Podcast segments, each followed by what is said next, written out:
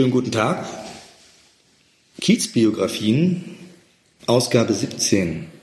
Mein Name ist Lutz Bonneberg und ich bin heute zu Besuch im Norden von Prenzlauer Berg bei der biologischen Beratung. Ich habe zwei Gesprächsgäste, ähm, die beiden Diplom-Biologen, Frau Prozell und Herr Schöller. Das mit dem Vornamen sprechen wir jetzt mal, weil so kennen wir uns ja eigentlich gar nicht, wenn ich drüber nachdenke. Ähm, die kleine Geschichte, die ich noch beizutragen habe, wie dieses Gespräch zustande gekommen ist, ja, ist ganz einfach, dass ich Ihr Kunde bin. Ich habe nämlich, die, meinen, die einen werden erschreckt sein oder erschrocken, die anderen werden sagen, kenne ich. Äh, ich habe nämlich Mehlmotten zu Hause, in meiner Küche, jedes Jahr. Ähm, kriechen erstmal an der Wand hoch, verpuppen sich und kommen dann als Motte irgendwie runter und ähm, wehen dann so zu einer bestimmten Jahreszeit. Ich finde es ziemlich sommerlich meistens noch. Äh, dann durch meine Küche und es ist total eklig. Man kauft sie aber mit. Also es ist nicht so, dass mein Haus da total eklig wäre, sondern ähm, die sind jetzt nicht so lecker im eigenen Gemüse, aber man kauft die Sachen wohl mit und ähm, fragt sich dann, was tun. Und da habe ich dann halt das Internet natürlich zur Rate gefragt und bin auf die biologische Beratung im Norden von Prenzlauer Berg gestoßen, weil die mir ein biologisches Gegenmittel gegen diese Tiere ja, gegeben haben. Und das kam mir nur zurecht, weil ich auf Chemiebomben in meinem Küchenhaushalt gern verzichten wollte. Ja, das ist die Geschichte, weswegen ich jetzt hier bin. Und jetzt bedanke ich mich nochmal für, das, für die Möglichkeit, dieses Gespräch hier zu führen. Ähm, ich finde das extrem spannend, allein schon, wenn man hier so ein bisschen rumguckt. Das kann jetzt der Hörer natürlich nicht, aber es hat ein bisschen was von einem Labor. So, mit lauter Schälchen und auch Bildern an der Wand mit Insektengetier. Und ähm, ja, vielleicht möchten Sie sich noch mal kurz vorstellen, bevor ich jetzt das äh, Gespräch wieder beende, ohne überhaupt einen Ton von Ihnen gehört zu haben. Mehr Culpa. Hallo, Frau Hallo erstmal. Und danke für die Möglichkeit, dass wir uns kurz erklären können. Ja, wir sind beide Biologen und ähm, betreiben dieses Gewerbe schon seit 1998, indem wir Schlupfwespen verkaufen. Vorher haben wir natürlich beide studiert. Dabei haben wir uns auch kennengelernt, haben das ähm, zu Forschungszwecken genauer untersucht, inwieweit man diese Nützlinge, die ja weit verbreitet im Pflanzenbau sind, auch unter ja, im geschützten Bereich eines Lagers benutzen könnte. Das war dann erst ein Versuch im kleinen Labormaßstab mit Petrischalen. Dann haben wir uns überlegt, auch funktioniert, ist spannend. Also es war auch schon immer unser Thema zu sagen, ähm, Bekämpfung ohne Chemie. Und dann haben wir es ein bisschen größer gemacht in Bäckereien oder in kleinen Naturkostgeschäften. Und äh, grundsätzlich war es so, dass in den Geschäften immer gefragt wurde, ach ja, ich habe auch Matten, wo kann man das kaufen, wo bekommt man das her? Und da war halt unsere Idee zu sagen, ja, ähm, es ist keine Arbeit, die in irgendeiner großen Kiste wieder verschwindet, war schön, hat funktioniert, aber das war's, sondern ja, wir sind ins kalte Wasser gesprungen. Als Biologen hatten wir nicht gerade das große betriebswirtschaftliche Grundkenntniswissen und haben gesagt, wir machen das einfach. Unsere Idee war so stark, ähm, wir werden es einfach versuchen. Naja, und noch sind wir immer da.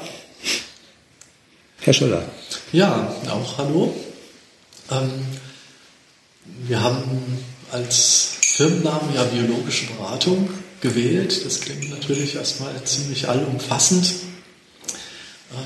weites Feld, biologische Beratung.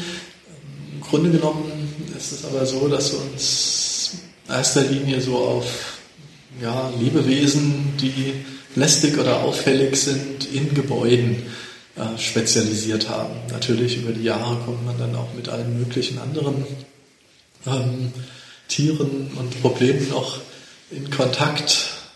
Das ist ja nicht so verwunderlich, weil ja die Städte inzwischen auch die Orte mit der höchsten Biodiversität geworden sind. Da findet man ja spannendere Sachen als irgendwo. Hilfe, ich habe Wildschweine. Auf hm. dem Feld.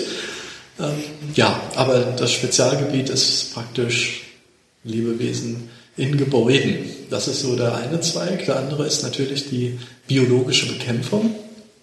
War ja schon das Thema muss man unbedingt jetzt Insektizide im Haus rumsprühen.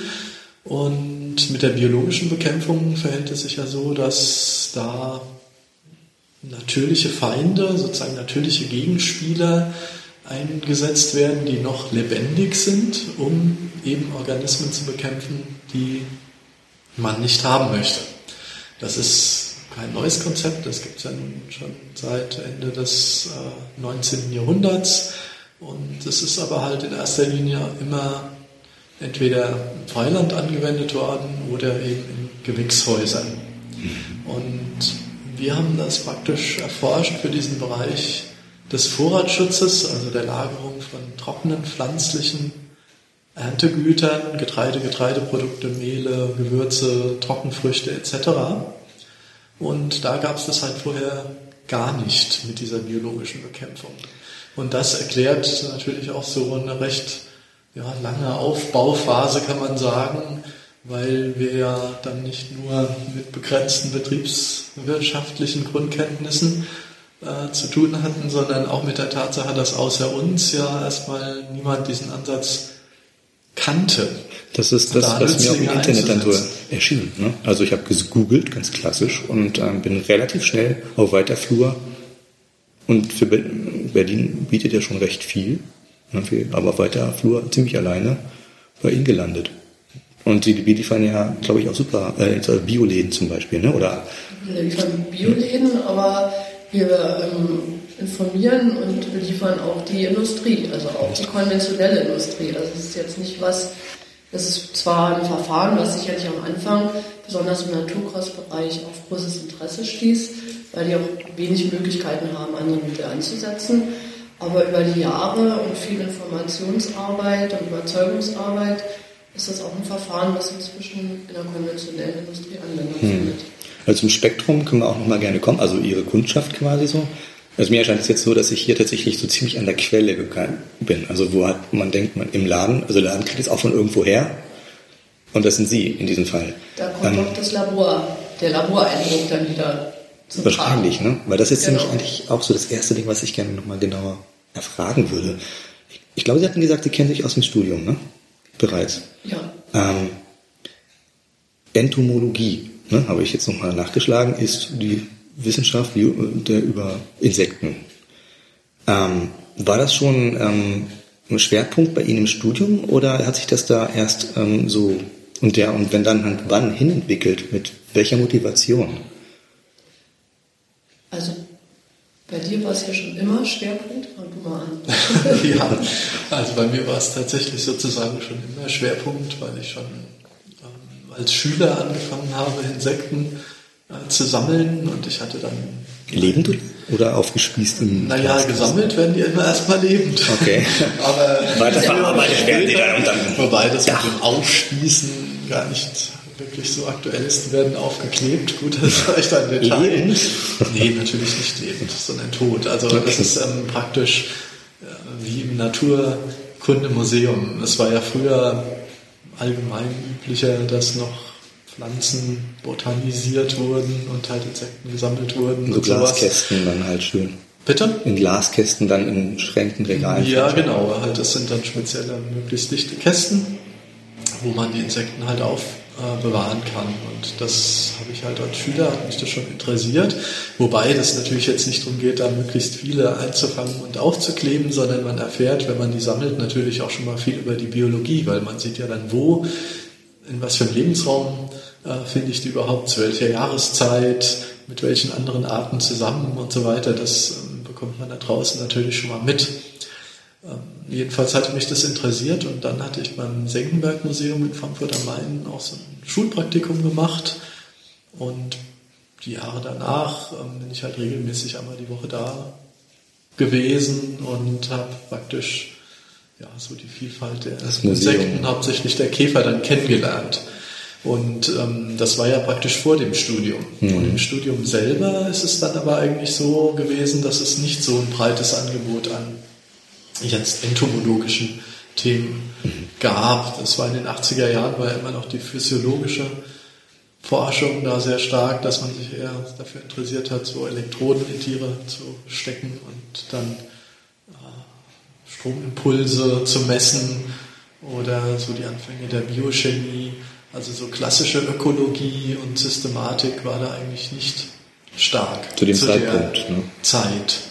Auch so Themen, die uns heute jetzt mehr beschäftigen, jetzt eben mit Verlust von Biodiversität und ähnlichem. Das ging eigentlich gerade so los mit den ersten mhm. Regenwaldgruppen etc. Also wenn wir jetzt dieses historische Feld da mal äh, so aufrollen, wo, wo durch auch begründet sein mag, dass es heute gar nicht mehr so viele so klassische Biologen vielleicht gibt, Eben. die solche Sachen machen, wie wir jetzt hier. Das ist jetzt komisch, weil ich erinnere mich, also in, in meinem Deutschleistungskurs gab es dann halt natürlich auch Goethe und der hat auch was über die Urpflanze oder was auch immer hieß das, ne, gemacht. Und jetzt heißt er so ein Generalgelehrter, der halt rausgegangen ist und beobachtet hat und dokumentiert, beschrieben, gezeichnet hat. Irgendwie so. Und das ist ja eigentlich so in meiner Wahrnehmung so der, der nahtlose Ursprung zu dem Catcher and the Rye quasi mit dem Kescher durch die Gegend und dann halt Sachen beobachten, also rein, also von der durch die Beobachtung halt irgendwie sich das Wissen anzuschaffen.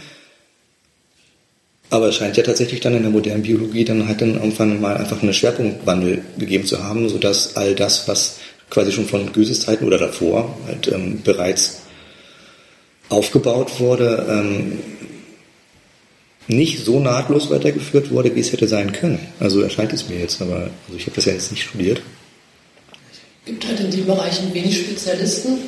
Und ich glaube, dieser Wandel kam halt, denke ich, schon sehr stark mit der Biochemie, mit der ganzen Genetik.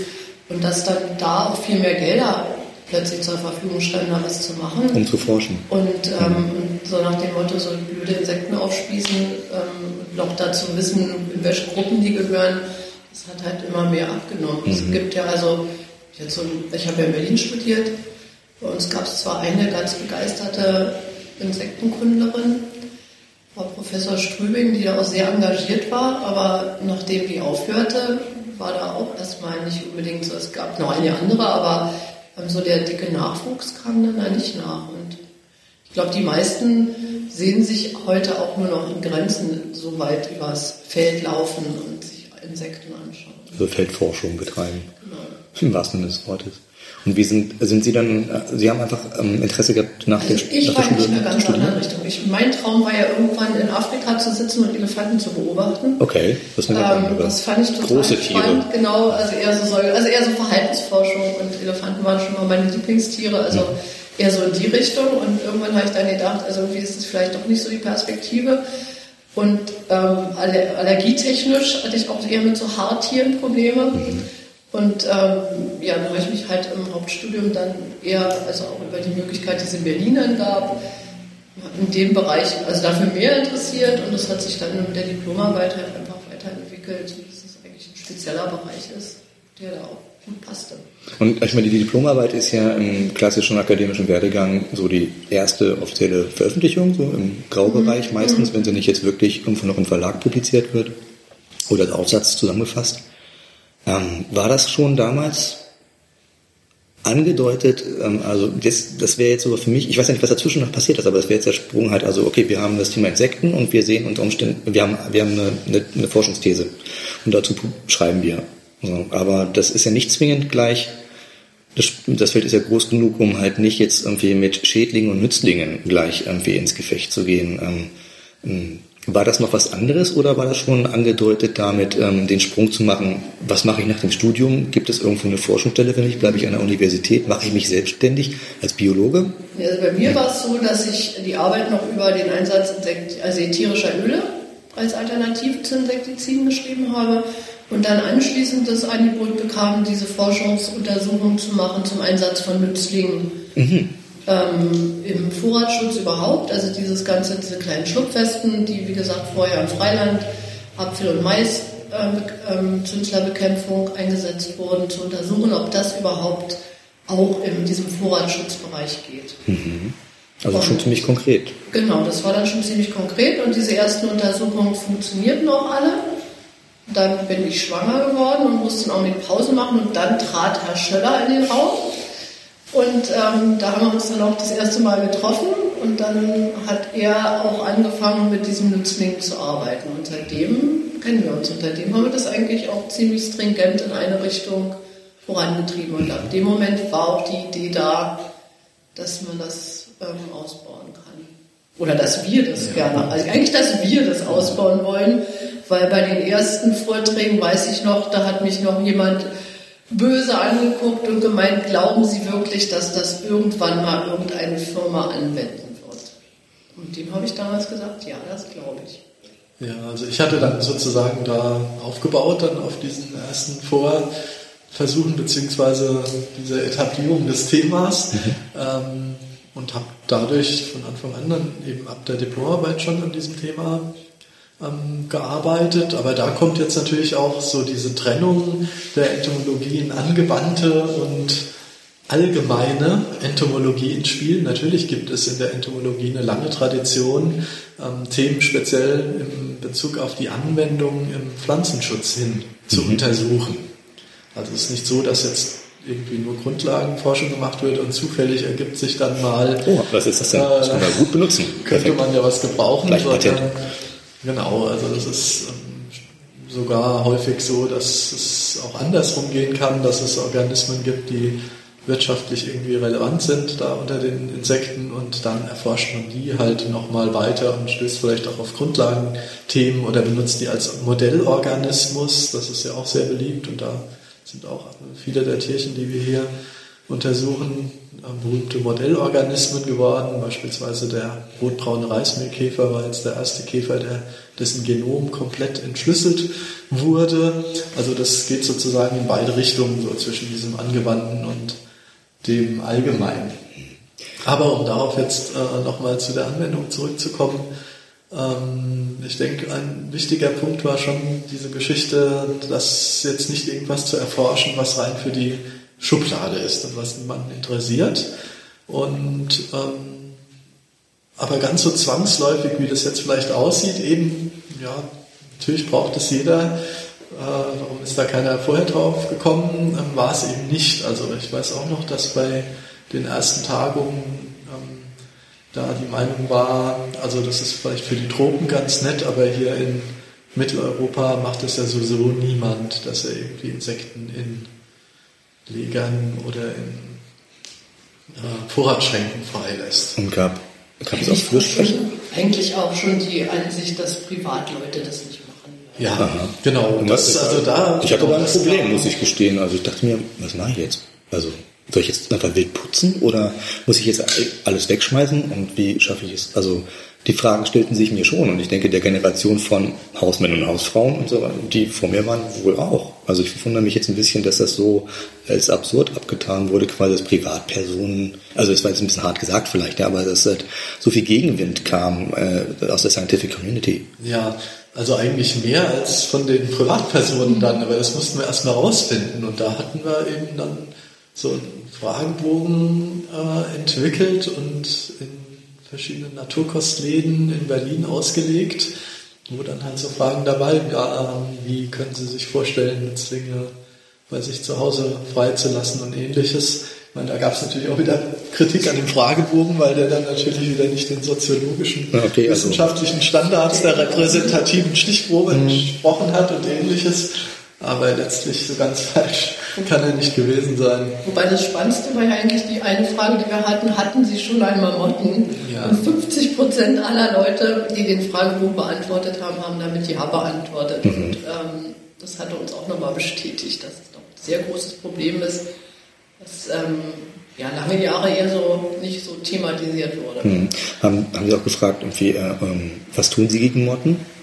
Als, also, weil wenn das Natürliche erstmal gar nicht im Bewusstsein war, also die 70er Jahre zum Beispiel, also ich bin jetzt in den 70ern geboren und da gab es dann diese Allergiegeschichten, weil auch alles mit Sagrotan und ne, irgendwie, also das, die ganzen Antikörper, ähm, die man hätte aufbauen können, sind auch da verloren gegangen, man wurde ständig irgendwie krank und so. Ähm, das sind ja auch Erfahrungswerte. Das heißt, ich kann mir vorstellen, dass natürlich die Leute schon versucht haben, etwas zu tun und auf die Mittel zurückgegriffen haben, die ähm, ähm, erhältlich waren. Nur vermute ich, dass das eher dann wirklich auch ähm, ja, aus dem chemischen Bereich kommt und mit vielleicht sogar auch äh, gravierenden Nebenwirkungen auf den menschlichen Organismus gekoppelt waren. Und das nicht funktioniert. Ja Hat nicht funktioniert, Sie waren. Ich denke immer, also eine Sache ist, dass es ganz lange also Motten und Unsauberkeit zusammenhängt. Also so, das haben wir ganz oft so ältere Leute anrufen, dass die erstmal völlig verzweifelt sind und erstmal ganz froh sind, dass überhaupt jemand ihr Problem erstmal mitteilen können. Mhm. Weil, ja, und ich mache doch immer sauber und ich mache doch immer sauber und die muss man erstmal erklären, dass es damit nicht zwingend was zu tun hat, dass es immer so eine Kette ist, dass die Motte die Eier ablegen, dann schlüpft da die Larve raus, die geht ins Lebensmittel, am Ende wandert diese Larve wieder ab und verpuppt sich. Und wenn man genau in der Zeit aber feststellt, dass die Packung befallen ist, dann wirft man die Packung weg. Aber die Larve ist schon weggewandert, verpuppt sich, eine neue Falter kommt, wieder die neue Lebensmittel und diese Kette läuft eben immer weiter, so wie Sie das ja wahrscheinlich auch erlebt haben. Oh ja, genau. Und ähm, da muss man jetzt erstmal den Leuten ähm, helfen und sagen, okay, das hat jetzt nicht zwingend was mit Unsauberkeit zu tun, also irgendwann vielleicht schon, wenn man dann die Tür nicht mehr aufbekommt, weil nur noch Motten in der Wohnung sind, dann sollte man vielleicht auch darüber nachdenken, die Ecken zu putzen, aber vorher ist es einfach was, man kauft die sich mit ein oder die fliegen zu, ist im Sommer ja auch möglich bei offenen Fenstern. Und da muss man erstmal gegenarbeiten.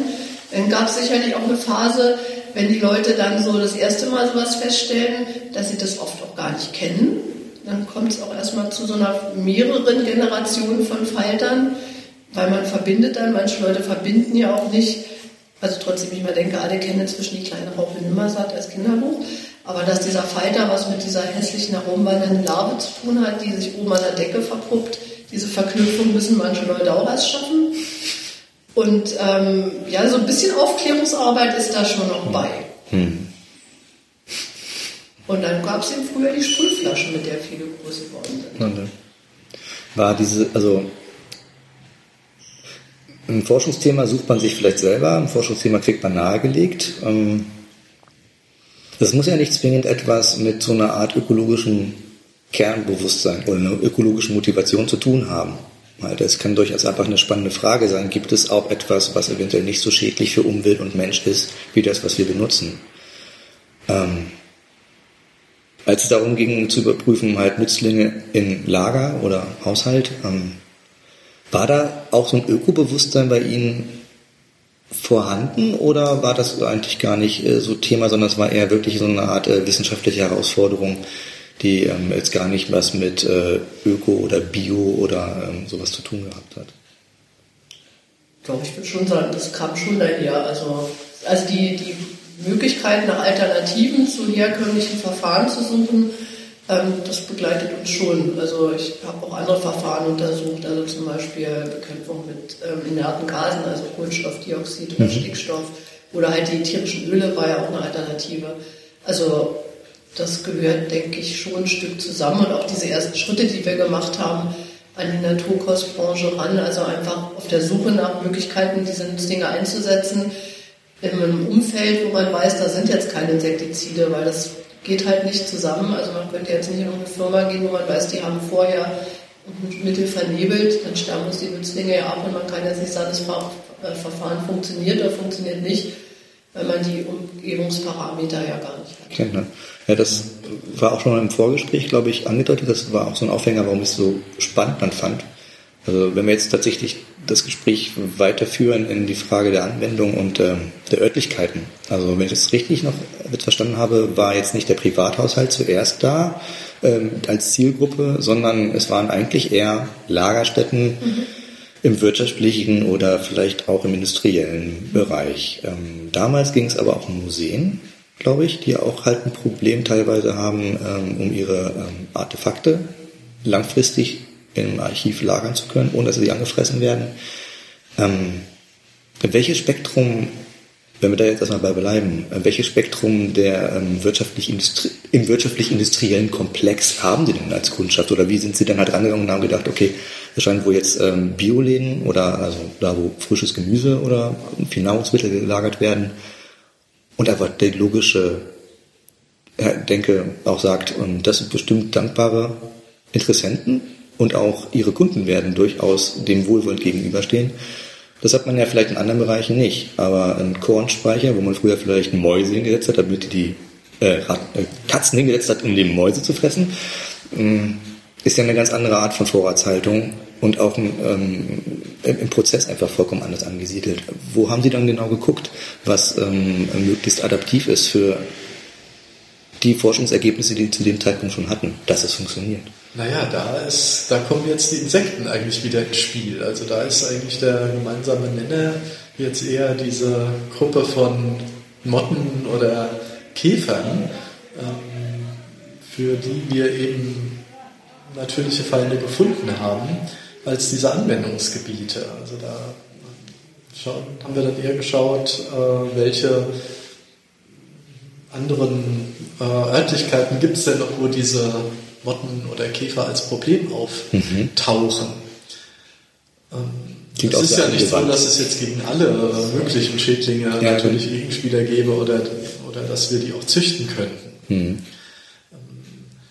Auf den ersten Blick sieht es natürlich erstmal nach einem völlig anderen Gebiet aus. Wenn ich jetzt ein Museum für angewandte Kunst habe, wo vielleicht Bilder mit irgendwelchen Wollapplikationen oder so drauf sind auf der einen Seite und dann habe ich irgendwo einen ähm, landwirtschaftlichen Betrieb in Brandenburg mit einem Roggenlager, mhm. denkt man natürlich erstmal nicht, dass das jetzt so einfach ähm, ähnliche Voraussetzungen jetzt für biologische Bekämpfung wären.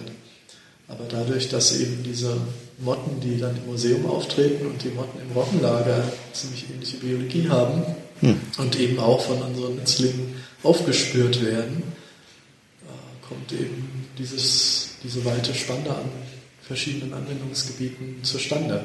Natürlich muss man das ähm, für jedes dieser Gebiete wieder einzeln erarbeiten ähm, hinsichtlich der Anwendungsempfehlung. Also das wissen wir ja so auch erstmal nicht. Wie setze ich denn jetzt eine Schlupfwespe in ein Museum ein? Äh, kann ich nicht sagen, aha, im Roggenlager ist es jetzt so und das mache ich jetzt genauso. Das geht natürlich nicht. Man muss für jedes dieser Gebiete wieder rekonstruieren, was wurde da bisher an Bekämpfungsverfahren gemacht, wie lange lagern die Produkte wo, wie sind die klimatischen Verhältnisse. Das heißt, da habe ich einen ganzen Komplex eigentlich an Informationen, der letztlich dazu führt, dass man eben ein Konzept der integrierten Schädlingsbekämpfung basierend auf biologischer Bekämpfung mhm. eigentlich erarbeiten muss. Was, ähm, wie, also was ist ein, haben Sie eine Systematik für ähm, die Einsatzörtlichkeit? Also ich würde jetzt einfach mal über die Örtlichkeiten gehen, also um halt ein Gefühl dafür zu kriegen, was das Spektrum ist. Also in der Landwirtschaft Kornspeicher. Gut. Dann Museen werden ja schon wieder ganz unterschiedlich. So, also vielleicht weiß ja auch das Museum mehr als über die Landwirtschaft, deswegen fällt mir, fallen mir da mehr verschiedene Möglichkeiten ein. Ähm, ähm, sind Sie in der Lage, kurz zu beschreiben, ähm, wie von wo nach wo? Oder gab es da ähm, vielleicht, wo auch Sie angefangen haben und wie sich das dann halt irgendwie weiter aufgeschlüsselt hat? Was, ähm, wo sind die Einsatzmöglichkeiten mit den Sachen, die Sie jetzt tatsächlich sowohl erforscht als auch einsetzbar gemacht haben? Also das ist eigentlich gerade das Spannende, dass jeder Kunde neu und einzig, einzigartig ist. Dass man eigentlich jedes Mal, wenn man ihn am Telefon hat, sich versuchen muss vorzustellen, was hat er für ein Problem, wie sieht das aus und ähm, was kann ich ihm für Vorschläge machen. Also angefangen haben wir das Ganze wirklich in der Bäckerei. In der mhm. Großbäckerei. Das Problem wir, war da?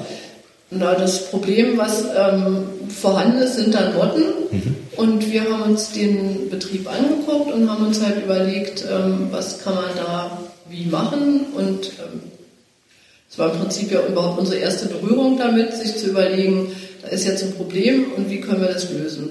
Und dann fängt man sicherlich an, erstmal alle einzelnen Punkte in diesem Betrieb aufzunehmen. Wie sind die Temperaturen? Was wird da gelagert? Wie lange wird das gelagert? Gibt es irgendwelche Möglichkeiten, andere Reinigungsintervalle herzustellen? Wo muss ich die Nützlinge wie, wo, wann aussetzen? Ja, und ich denke, am Anfang ist es wie in allen Forschungsarbeiten, man lernt ja auch immer noch dazu. Man lernt sowieso immer dazu, aber gerade in dem Bereich ist man am Anfang also eher wie so ein Schwamm und saugt alles auf, was man bekommt, um es dann beim nächsten Mal möglichst praktisch wieder umsetzen zu können. Dann kamen halt über diverse andere Projekte dann halt Großleger dazu oder andere Lebens-, also große Groß, Leger, ach, Getreide gelagert okay, groß, ein, ein Lager, viele Lager. Lagerung, genau. Okay. Und ähm, ja, mit der Zeit dann halt Museen. Und ähm, also die Bandbreite ist halt genau das, was Herr Schöller gesagt hat. Überall, wo es Insekten gibt, wo Motten rumfliegen oder Käfer sich auf den Weg machen, kann man die Nützlinge auch einsetzen. Aber man muss halt in den ersten Schritten wirklich so ein bisschen detektivisch da sitzen und ähm, aufnehmen, was hat der Kunde für ein Problem. Und man kann ihm nicht so sagen, was die Leute gerne wissen wollen. Ja, ich habe 180 Quadratmeter oder 250 Kubikmeter, was brauche ich jetzt? So einfach ist es halt nicht. Hm. Das klingt halt wie so eine ähm, pers also persönlich optimierte, also ja, betreute Diagnose. Ja, so.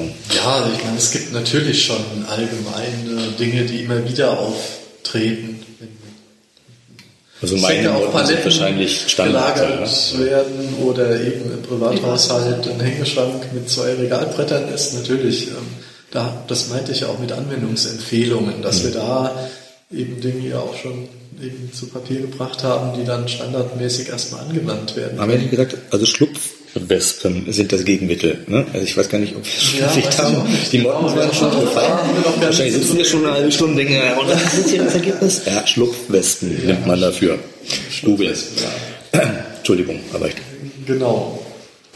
Ähm, aber umso komplexer sozusagen diese Herstellungsprozesse werden, umso weniger lässt sich das natürlich dann mit ähm, vorgefertigten Handlungsanweisungen erledigen. Mhm. Das ist klar. Und es gibt wirklich komplizierte Betriebe, wie zum Beispiel Mühlen.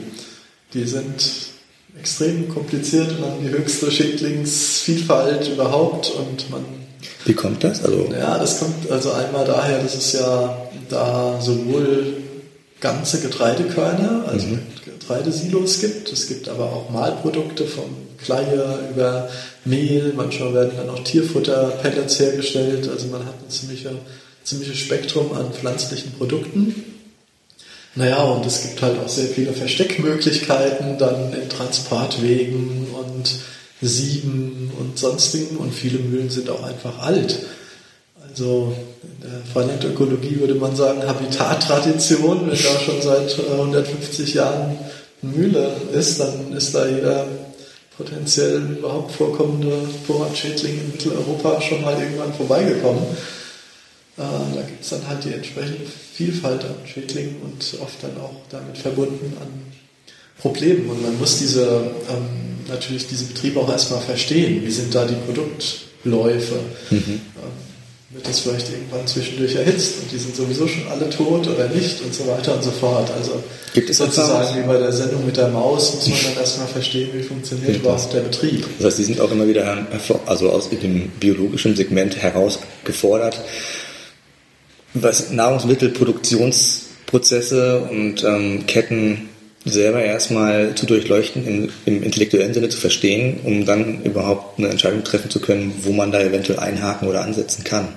Ähm, haben Sie trotzdem im Laufe der Zeit ähm, äh, feststellen können, dass so ein Projekt, also man wird gerufen, kann man jemand am Telefon sagen, ja, in sechs Wochen kriegen wir es hier unter Kontrolle oder ist es wirklich, also lässt sich das überhaupt nicht takten? Das heißt, man geht halt hin und äh, Open End ähm, bis und Try and Error vielleicht auch noch dann halt und mit dem Wissen, was man jetzt schon hat, ist zumindest die Wahrscheinlichkeit da, dass man das in den Griff kriegt. Oder ist es wirklich schon jetzt ähm, überschaubar von wegen so sechs Wochen? Wir haben dies, jenes und welches im Gepäck, das können wir erstmal auch probieren. Also sechs Wochen erstmal nicht. Mhm. Ähm, man muss ja erstmal einen Mottenzyklus letzten Endes möglichst durchbekommen. Der dauert schon. Dann sind wir schon also vom Ei bis zum Falter sechs Wochen, zwei Wochen lebt der Falter, dann sind wir schon mal bei acht Wochen. Bei optimaler Zimmertemperatur im Getreidelager haben wir die jetzt auch nicht regelmäßig. Also wenn man den Jahresverlauf anguckt, jetzt ist es zum Beispiel draußen gerade mal wieder ein bisschen kühler, dann wird es wieder wärmer. Also da schwanken dann die Einwirkzeiten. Also man kann schon sagen, dass man da ein Konzept ähm, finden kann, aber derjenige muss auch mitmachen. Das ist natürlich auch oft was, was wir ganz oft hatten, jetzt gerade so in älteren Einrichtungen, so ältere Mühlen, die halt viele Ecken und Kanten haben und auch in der anderen Industrie muss man sagen, Maschinen werden ja nicht mit dem Blickwinkel gebaut, da könnten Insekten reingehen, nee. sondern Ingenieure haben in der Regel so eine andere Herangehensweise als wir. Also wir würden ganz andere Maschinen bauen, die würden viel weniger Rückzugsmöglichkeiten bieten. Aber also normalerweise werden so eine Sachen anders gebaut, oder zum Beispiel Ladeneinrichtungen. Man könnte in den Läden auch bei weitem weniger Probleme haben, wenn die Ladeneinrichtungen so ein bisschen mehr so gebaut werden würden, dass man auch gut reinigen könnte und nicht schön vorne abgedeckt, damit es alles nach vorne gut aussieht und dahinter sieht keiner, was passiert. Und das sind halt Punkte, die da zusammenkommen und dann muss man sich in Betrieben halt immer überlegen, wie gehe ich vor und wie lange mache ich das? Und man muss den Leuten sagen, ihr könnt jetzt nicht nur ein Paket Nützlinge kaufen und nie wieder sauber machen.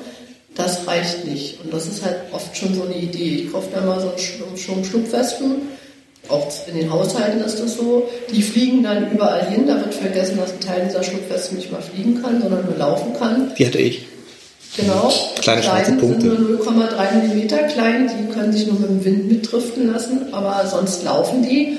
Und da kann ich natürlich nicht sagen, ich packe die an den Anfang meiner Wohnung und in 28 Meter Entfernung werden sie dann schon den Wollpullover finden. Mhm. Den finden die auch nur, die leben nur sechs Tage und vielleicht finden dann nur noch ein paar den Wollpullover. Und so eine Sachen muss man in Betrieben den Leuten auch nahebringen. Mhm. Ja, und in der lebensmittelverarbeitenden Industrie ist es ja auch so, dass die Qualitätssicherung sowieso schon davon ausgeht, dass es eigentlich ein permanentes Risiko gibt mhm. dass Schädlinge in den Betrieb ein. Also das, was der Kunde mitkauft. Also da ist gar nicht die Frage, ähm, ist das jetzt abgeschlossen nach sechs Wochen, sondern das ist sozusagen eine permanente Aufgabe, ähm, da Prophylaxe zu betreiben und zu dokumentieren, was man macht und eben auch dieses ähm, sogenannte Schädlingsmonitoring durchzuführen, das heißt Fallen aufzustellen, die regelmäßig kontrolliert werden und es zu dokumentieren als einfach Teil ähm, der Hygiene ja, im Betrieb. Und das machen wir halt auch. Also, dass wir dann praktisch diese Mitarbeiter in der Qualitätssicherung beraten, wie sie das eben optimieren können oder dann Insekten bestimmen, die in den Betrieb reinfliegen, wo die dann nicht wissen, ist es jetzt was Gefährliches oder nicht. Ähm, ja, das ist sozusagen eine dauerhafte Aufgabe, aber bei Ihrer Küche zum Beispiel könnte man sich auch das Ziel dann stecken, erstmal die Motten auszurotten. Nicht so ein schönes Wort, aber in dem Fall ist dann tatsächlich die Mottenpopulation in Ihrer Wohnung erstmal komplett getilgt. Hat Und dann kann es natürlich sein, dass in zwei Jahre später wieder ein der Obstmottenweibchen zum Fenster reinfliegt und das geht wieder von vorne los, aber das ist dann praktisch keine Daueraufgabe bei Ihnen jetzt gewesen? Nee, aber also wir hatten Zyklen tatsächlich, aber auch mhm. lange Zeit, also wo die nächste Generation hätte sein sollen, war nichts mehr. Irgendwann war es dann auch Winter und äh, glaube ich, dann passiert eh nicht viel. Aber irgendwann war es halt wieder so weit und ich wusste aber immerhin, wo ich hingehen kann.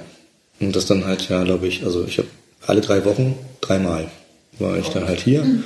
und habe danach dann halt Ruhe im Haushalt gehabt. Bis auf weiteres, ne, irgendwie so, und da dachte ich mir schon, okay, ich habe diesen Zyklus mit den Tierchen auf jeden Fall unterbrochen, den aktuellen.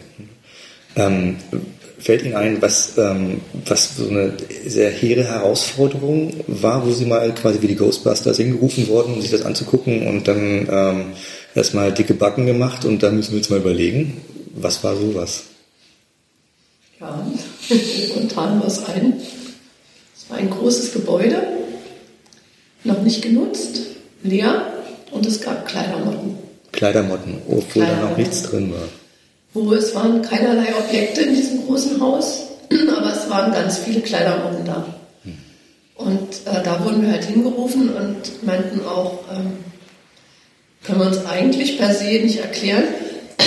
Ich muss mal kurz weiter erzählen. Ja. und, ähm, und das war aber Handlungsbedarf da, weil ein Bundeskanzler dieses Gebäude dann einweihen sollte. Ein Bundeskanzler soll das Gebäude einweihen, möglichst keine Motten äh, nach Hause nehmen. Also natürlich jetzt nicht unbedingt die Motten okay. äh, durch die Pressekonferenz ah. segeln. Hilft auch keine Security. Da hilft die auch nicht, nee, die sehr eigentlich sehr präsent waren. Aber naja, daraufhin haben, sind wir dann mit der Haustechnik halt durch das Gebäude gegangen und haben erstmal sämtliche ähm, Dämmmaterialien angeschaut, Proben genommen und äh, Motten draufgesetzt, um zu gucken, entwickeln die sich überhaupt auf diesen Materialien oder nicht und ähm, praktisch das ganze Gebäude durchstöbert. Und meine, letztlich hat sich das dann auch geklärt, weil äh, da eben eine große Steintreppe eingebaut war in diesem Haus, die sämtliche Stockwerke verbindet. Und die Platten für diese Steintreppe, die wurden geliefert, eingewickelt in Filzdecken. Aha. Und diese Filzdecken, die haben einen entsprechenden Abrieb äh, produziert, der dann wiederum in Roste fiel. Und an diesen Filzrückständen hatte sich dann diese Mottenpopulation da erstmal aufgebaut. Die musste man erstmal finden, ne? Also von der Treppe, dann hat rieselte es runter und dann war es halt irgendwie. Ja, man, man muss eben wirklich so in detektivischer Kleinarbeit dieses Gebäude dann durchlaufen und sich überlegen, also wirklich alles an Biologiekenntnissen zusammengreifen und überlegen, wo könnte sich jetzt hier was ansammeln. Mhm. Also im ersten Moment, als wir da ankamen, haben wir schon so ein bisschen, also natürlich, wenn dann jemand sagt, ja, ist nichts drin, denkt man, naja, irgendwo wird da schon was rumstehen. Da stand eben wirklich nichts rum. Und trotzdem waren die Motten da. Und trotzdem waren, und zwar wirklich viele Motten, muss man mal dazu sagen. Also es war jetzt nicht nur so ein paar, es ist ja oft, wenn man irgendwo hingerufen wird und da sind ganz viele Motten, dann stellt man sich, stellen wir uns sicherlich andere Zahlen vor, aber da waren wirklich ganz viele Motten. Kann man da, also wie sah das aus? Also schon schwarze Wände mit? Nö, die saßen überall an den Wänden und dann äh, rum und in den Fallen waren sehr viele äh, Falter dann auch drin. Also man kann die dann durchaus sehen. Ja. Und der Vorteil ist ja auch, wenn man mit diesen Pheromonen dann arbeitet, dann, was ja immer nur die Männchen anzieht, deswegen sind Pheromonfallen niemals eine Bekämpfung, einfach nochmal schnell zusammengefasst, weil ähm, ja nur die Männchen auf der Falle landen, die Weibchen legen die Eier. Und ähm, bei den Motten ist es halt so, Weibchen werden nur einmalig begattet, nicht wie bei uns mehrmalig. Und wenn die einmal begattet sind, können die halt ihre 200 bis 300 Eier legen. Wow. Und damit ist so eine Falle halt schon sinnlos, äh, wenn nur ein Männchen erfolgreich wird. Also zu spät. Genau, das ist einfach, weil leider sehr oft Fallen gekauft werden, weil die Leute denken, das ist wie bei uns. Wenn jetzt alle Männer auf der Falle landen würden, dann wäre das Problem Bevölkerung gelöst. Das ist da nicht so und deswegen immer im Hinterkopf behalten, Mottenfallen keine. Aber sie ziehen halt sehr gut die Falter an und das ist halt auch da so gewesen, dass als wir mit den Fallen kamen, dann nicht nur die, die an der Wand saßen, sondern die flogen dann auch richtig an. Und dann sieht man spätestens, dass es viele Falter gibt. Ich meine, wenn das jetzt irgendwie eingeweiht werden sollte, dieses Gebäude, ja, und es gibt eine Deadline, ich weiß ja nicht genau, wann Leute sich melden. Also ich denke mal, sie waren da schon ein bisschen unter Zeitdruck, vermute ich mal, als es darum ging. Aber sie, sie können jetzt den Zyklus der Entwicklung beschleunigen. Also da ähm, irgendwann mussten sie auch schon mal sagen, äh, sorry, naja, das, der Punkt ist der, wenn man die Quelle findet, dann kann die ja erstmal beseitigt werden. Das ist ja wie im Privathaushalt, wenn man die Müsli-Tüte findet und wegwirft, dann ist ja erstmal der Schwerpunkt weg. Und der, am Rand sitzen noch ein paar Falter, die kann ich mit dem Staubsauger natürlich einsaugen. Mhm. Das ist jetzt für den Akutfall erstmal, optisch sieht es dann schon mal bei weitem besser aus. Und sowas ähnliches kann man da dann auch machen. Deswegen sind natürlich die, die sich schon irgendwo verpuppt haben, vielleicht in irgendeiner Ecke noch sitzen, die könnten noch rauskommen. Nur für den Einzelnen macht es natürlich einen Unterschied, ob jetzt 180 an der Wand sitzen oder noch zwei jemand anfliegen. Hm.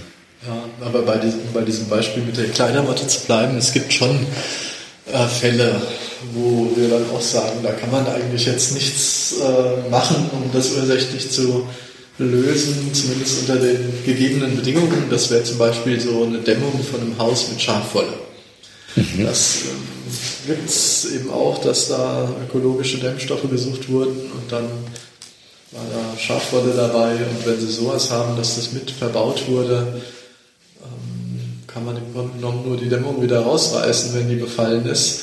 Das ist natürlich dann auch oft aus Kostengründen so nicht umsetzbar und da würde ich dann auch, muss ich dann auch sagen, ja, tut mir leid, also man kann das vielleicht ein bisschen reduzieren, aber wir können ihr Problem hier nicht endgültig lösen. Und da tut es einem dann auch wirklich leid, weil das ja Leute sind, die für viel, viel Geld ihre Häuser damit haben dämmen lassen, ja. weil sie besonders ökologisch sein wollten und die stehen dann wirklich vor Ruinen. Also, also sie können dann das Haus quasi wieder da könnte entziehen. man nur sagen, man kann hoffen, dass sie gut versichert sind und das Haus brennt ab oder so. Hm. Weil was anderes bleibt denen kaum noch als Möglichkeit.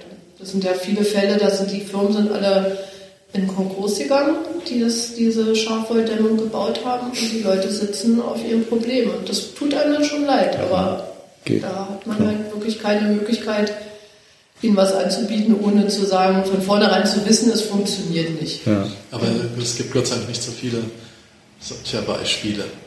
Also in der Regel findet sich da schon irgendeine Lösung. Also das, also das wären ja, also sind lösbare Probleme.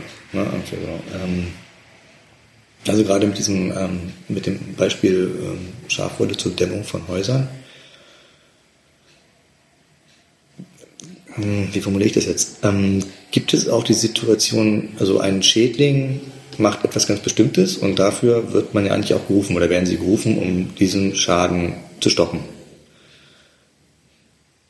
Gibt es auch ähm, Entwicklungen, wo halt ein Schädling noch mehr verursacht. Also ähm, zum Beispiel, also wenn jetzt so Motten in diesen Schafdämmungen sitzen, ne, ist jetzt das falsche Beispiel, weil es wird wahrscheinlich nicht passieren, aber würden die sich so sehr durchfressen, dass die Wände runterkommen, dass halt tatsächlich ähm, eine Gefahr besteht, durch den Befall ähm, im Kern etwas zu, äh, zum Implodieren zu bringen, zu zerstören. Ähm, was ja eigentlich erstmal mit, der, mit dem Problem, ich habe Motten, das, das klingt lösbar, ja, irgendwie so. Aber ähm, wo ufert das aus? Also gibt es auch Momente, wo dann halt irgendwie abzusehen ist, wenn das jetzt nicht gestoppt wird, bleibt eigentlich nur eine Atombombe drauf zu werfen oder eine große Käseglocke, damit es nicht expandiert und äh, wie ein großer Virus unsere gesamte Umwelt irgendwie in Mitleidenschaft zieht? Oder ist das äh, zu dramatisch? Es war jetzt auch ironisch, gib's zu, ja, aber wir wissen, was ich meine, diese Perspektive nach außen, dass etwas in eine Kettenreaktion quasi äh, eintritt. Na, einmal gibt es natürlich Holzschädlinge, die auch die äh, Substanz eines Gebäudes angreifen können. Also Holzwürmer, die dann halt zum Einstürzen der Naja, Balken. nicht zum Einstürzen, aber die natürlich sich in Balken reinfressen hm. können hm. und Schäden verursachen. Aber ähm, ich würde eher gerne einen anderen Weg gehen wollen, also wo man mal öfters hingerufen wird oder gefragt wird, sind zum Beispiel Staubläuse. Wenn die Leute viele Staubläuse sehen, dann möchten sie eigentlich eine Lösung für ihre Staubläuse haben. Und dann kann man den Leuten eigentlich eher sagen, dass Insekten jetzt ja nicht nur einen negativen Faktor haben, dass sie zum Beispiel Lästlinge, Staubläuse sind ja eher Lästlinge, sind, sondern dass sie auch ein Indiz dafür sein können. Also Staubläuse sind Pilzfresser und wenn Staubläuse in Bereichen der Wohnung auftauchen, wo ich per se nicht erwarten würde, dass es feucht ist, sprich im Badezimmer, sondern die tauchen jetzt im Wohnzimmer oder im Flur an Wänden auf, dann sollte man immer darüber nachdenken, dass es einen Pilzbefall geben könnte, dass es ein Feuchtigkeitsproblem nach außen gibt und das dann vielleicht im Umkehrschluss hinterfragen, warum tauchen solche Tiere auf. Also so eine Sachen gibt es eigentlich viel öfter, dass man sagen kann, also wenn ihr die und die Tiere habt, dann müsst ihr da und da vielleicht mal nachschauen, weil das und das Problem sein könnte. Oder ähm, die brauchen halt sehr lange im Getreidelager, um sich zu entwickeln. Wenn die auftauchen, dann muss es einfach auch noch so eine versteckte Ecke geben, wo die ungestört sich entwickeln können. Hm. Arbeitet ihr auch zusammen dann mit ähm, Fachleuten aus anderen Richtungen? Also, weil gerade wenn, also wenn ich jetzt, äh, wie man es will, Läuse ne, irgendwie so sehe und dann, oh, es könnte sein, dass hier tatsächlich Feuchtigkeit im Gemäuer ist oder in den Wänden oder was auch immer, dann sind sie ja eigentlich raus, sondern dann müsste eigentlich jemand kommen, der das halt fachmännisch aufpickt, irgendwie anguckt, gegebenenfalls ähm, ja, Mittel anwendet, um ähm, das zu beenden. Also ähm, wir sagen dann unseren Kunden natürlich, wenn die herkommen und das zur Bestimmung geben, das und das könnte das sein und dann sollen sie sich entsprechend an ihre Hausverwaltung, Vermieter etc. Hm. wenden. Das und Gesundheitsamt. Genau, das geben wir auch oft weiter, dass sie sich ans Gesundheitsamt wenden sollen. Und mit anderen Fachleuten äh, ähm, zeitweise so ein Team abzubilden, ist das auch schon mal gewesen? Also man kann ja die Leute verweisen, ne, irgendwie dahin oder dorthin. Kann ja auch sein, dass halt andere Bereiche sich an sie wenden. Am häufigsten natürlich äh, mit Schädlings äh, traditionellen Schädlingsbekämpfungsunternehmen, weil wir dann beispielsweise keine Bettwanzenbekämpfung machen. Und da haben wir natürlich dann Firmen, die, die Kunden dann weiter vermitteln mhm. oder denen empfehlen, sich an die äh, zu wenden. Und auch Holz, Bautenschutz gibt es natürlich da Leute, die sich besser auskennen, mhm. wo wir dann weiter verweisen. Aber ähm, Sie meinen jetzt mehr wahrscheinlich wie so ein, naja, wie so ein Kompetenzzentrum, wo dann verschiedene Spezialisten. So ein bisschen so CSI-mäßig, ja? Irgendwie so, so, so ja, Brains zusammen, die dann halt versuchen, halt das Ding wirklich dann halt irgendwie ist, kollektiv zu lösen. Das ist richtig. Wissen zusammenbringen. Ja, nee, die Idee gab es natürlich ähm, schon, aber wahrscheinlich sind doch das zu wenige Fälle, hm. dass ich jetzt ähm, dem Sinne lohnen würde, dass die jetzt alle hier sitzen würden und warten äh, würden, bis das Telefon klingelt. Also wir haben halt schon so einen Austausch mit anderen Schädlingsbekämpfern oder Leuten, die in so Bereichen tätig sind, so Räume untersuchen können. Aber zusammen irgendwo hingegangen ist dann nicht. Also eher tauscht man sich aus, dass der eine mal kommt und sagt, ich hatte das und das Problem und wir können dann auch mal sagen oder so und das haben wir erlebt und ja, das kann man beim nächsten Fall vielleicht dann wieder in Erinnerung rufen. Mhm. Aber ähm, nee, so CSI-mäßig mit Koffern und Aufbruchssignal haben wir noch nicht erlebt. Vielleicht ja, kommt es noch. Sogar sagen, haben wir Lust drauf? so ein Einsatzkommando bilden. Ähm. Ja, das mit den Einsatzkommandos ist halt auch so ein Punkt, dass man immer sagen muss, ähm, so ein Kompetenzteam kostet ja auch Geld. Mhm. Und äh, wenn man jetzt sagt, in der Regel ist es so, ähm, die, dann geht erstmal eher einer hin und sagt, man schaut sich das an. Mhm. Als weil die meisten Leute sind nicht wirklich bereit, für gute Beratung Geld zu bezahlen. Ja, was halt sehr bedauerlich ist, weil man kann mit guter Beratung natürlich eigentlich viel mehr Geld sparen, als wenn man für Dinge Geld ausgibt, die sich nicht, die, die nichts bringen, um dann das nächste wieder zu genau. investieren. Das ist eigentlich was, was sehr schade ist, dass hm. ähm, die Bereitschaft in weiten Teilen nicht so richtig vorhanden ist. Ja. Ähm, wenn man jetzt das Gespräch zuspitzen auf die biologische Beratung als Institution. Als ich jetzt noch mal ein bisschen recherchiert hatte, ähm, tauchte zumindest in einer Datenbank Bank die biologische Beratung zwar in Berlin, aber nicht hier, sondern ein ähm, Teil Kiez weiter westlich auf, also auf der anderen Seite der Greifswalder Straße, Rosemannstraße war das. Ähm, welche Bedeutung hat ein Laden? Also wenn man jetzt als Biologe ohne betriebswirtschaftliche ähm, Basis ähm, halt sagt, okay, wir haben hier eine, ein Thema am Wickel, ähm, da können wir mit, also können wir mit Leuten ähm, zusammenarbeiten oder wir bieten, bieten eine Dienstleistung an für Privatpersonen und Firmen.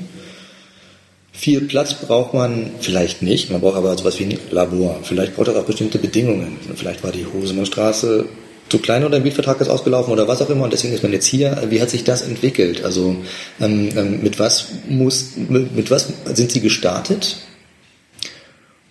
Und war das jetzt, und wie viel Raum nimmt jetzt diese biologische Beratung für Sie ein, ähm, weil Sie ja irgendwo schon noch parallel dazu wissenschaftlich arbeiten, forschen, vielleicht auch noch Kontakt zu Forschungseinheiten oder Institutionen wie der Universität haben oder Vorträge halten und so. Also das, ähm, in welchem Verhältnis steht jetzt diese biologische Beratungsstelle als angewandte Biologie mit Postversand äh, zu dem, ähm, was Sie auch machen ähm, wollen oder auch müssen um diese biologische Beratung überhaupt stabil halten zu können.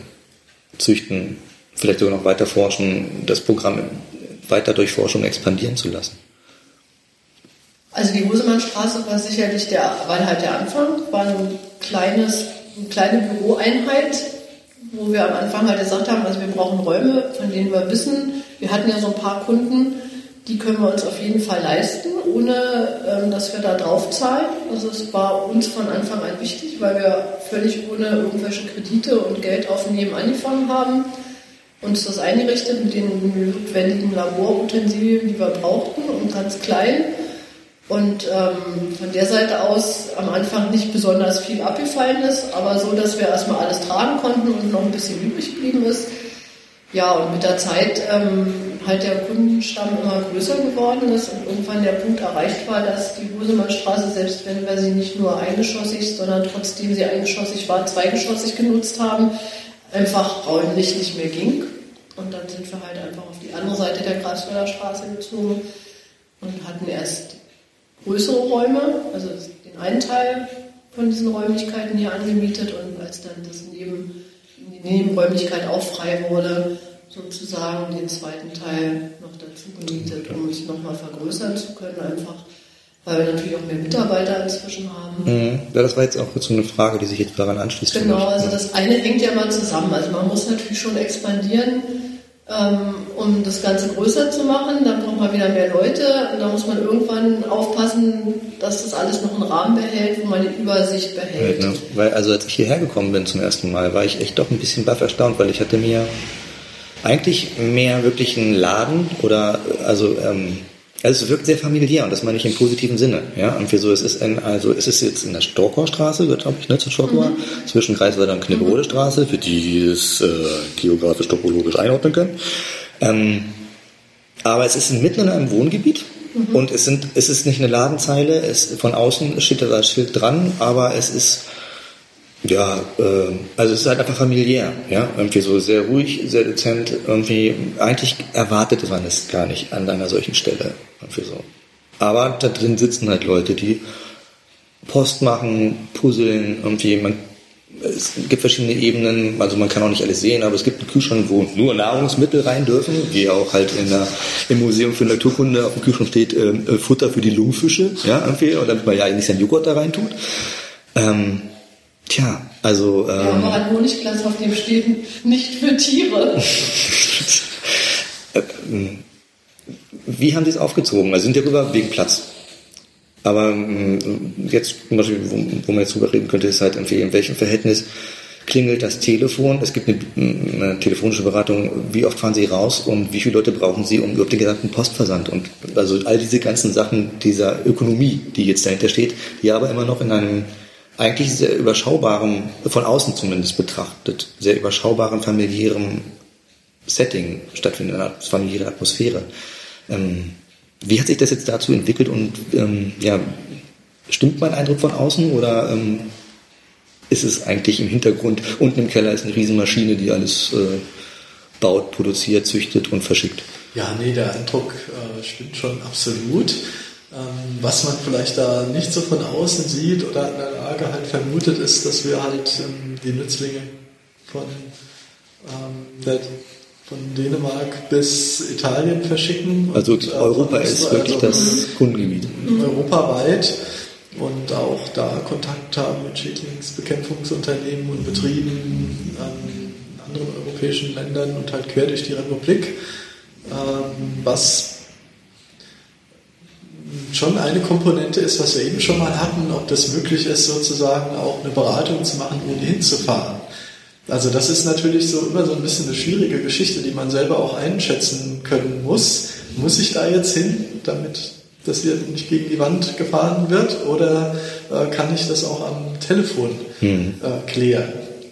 Und ja, viele Sachen kann man halt dann doch am äh, Telefon klären. Also ich würde sagen, das ist vielleicht so der Aspekt, den man jetzt nicht so sieht äh, von außen. Was man natürlich auch jetzt ähm, nicht unbedingt so sieht, ist ähm, eben das, was eben schon mal angesprochen wurde, ähm, mit dem Bereich Forschung.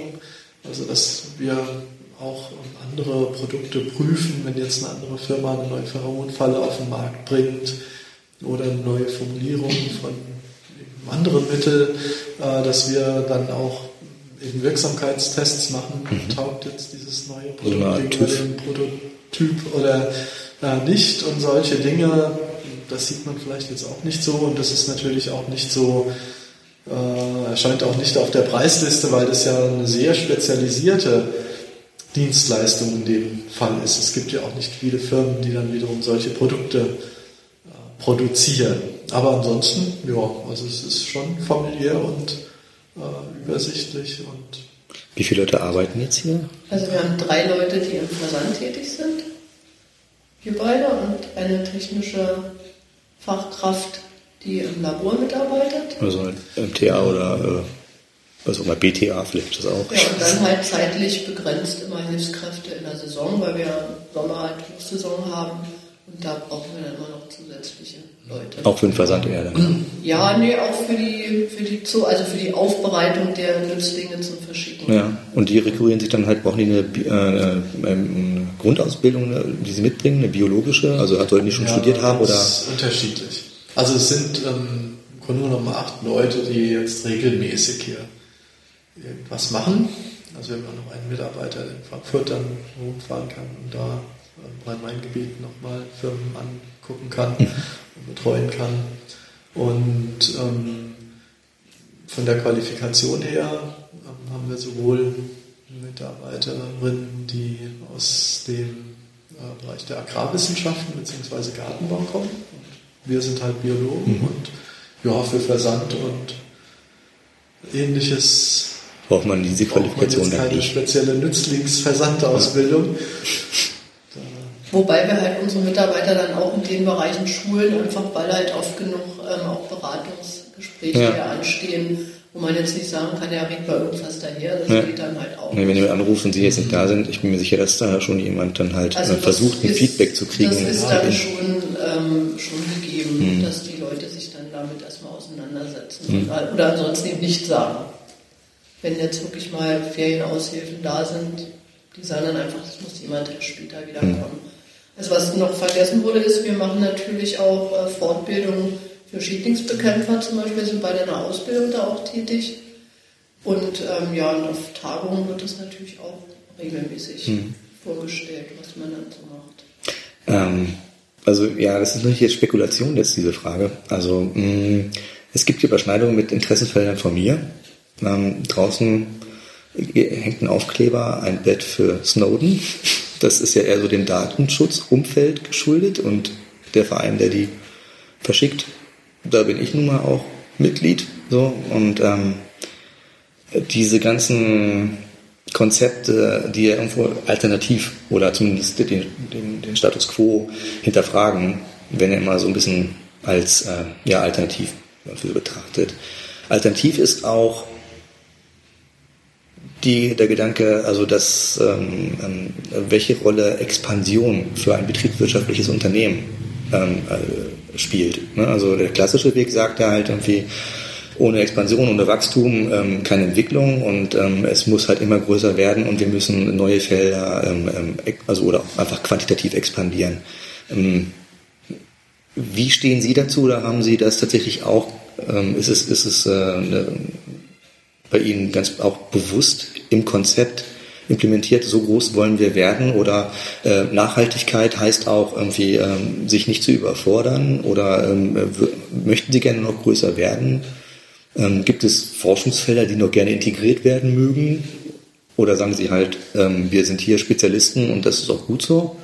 Es gibt sicherlich immer Forschungsfelder, die wir uns Interesse halber noch reihenweise einverleiben gerne würden, aber wir möchten nicht wie Zalando irgendwann an der Börse landen. Also unsere Begrenzungen sind schon, ähm, also wir sind zwei Leute mit einer Idee und äh, die Idee lebt sehr schön für uns und wir möchten aber die Idee auch immer schaffen. Also wir haben jetzt nicht die Idee, dass da noch zehn Leute dazukommen, die Oder dann vielleicht eine ganz andere Vorstellung davon Mhm. haben. Also eigentlich ist schon unsere Grenze auch ein Stück unsere Grenze. Also ich möchte mich jetzt auch nicht nur damit so reinen Managementaufgaben beschäftigen eigentlich. Was ist zwangsläufig passiert, wenn man halt eine Firma führt. Ne? Genau, also schon wichtig, selber noch auch bei Betrieben vor Ort zu sein oder selber noch die Insekten anzugucken, Ja. ob es denen gut geht. Und ähm, ja, das ist sicherlich schon so eine Größe, die wir jetzt erreicht haben, die eigentlich so dieses Limit widerspiegelt. Also sowohl jetzt in Bezug auf den äh, Vertrieb und wie oft das Telefon klingelt, aber auch auf die Forschung. Also wir haben also ein Forschungsprojekt zurzeit zur Langzeitlagerung von äh, Getreide, da kann man auch nur eins machen. Also wenn man da mehrere machen würde, da wäre man auch nur noch ähm, äh, Angebote einholen und äh, Lieferungen koordinieren oder Wäre Sie äh, offen oder bräuchten Sie Drittmittel? Na, das sind ja dann Drittmittel. Also Sie haben Auftraggeber, klar, dann, dann machen wir den. Anstalt für Landwirtschaft und Ernährung, aber äh, das ist eigentlich auch sonst das Einzige. Also es ist jetzt nicht so, dass wir irgendwelche Förderungen jetzt auch für unsere ähm, Beratung bekämen. Das Mhm. fragen die Kunden dann manchmal ganz verwundert.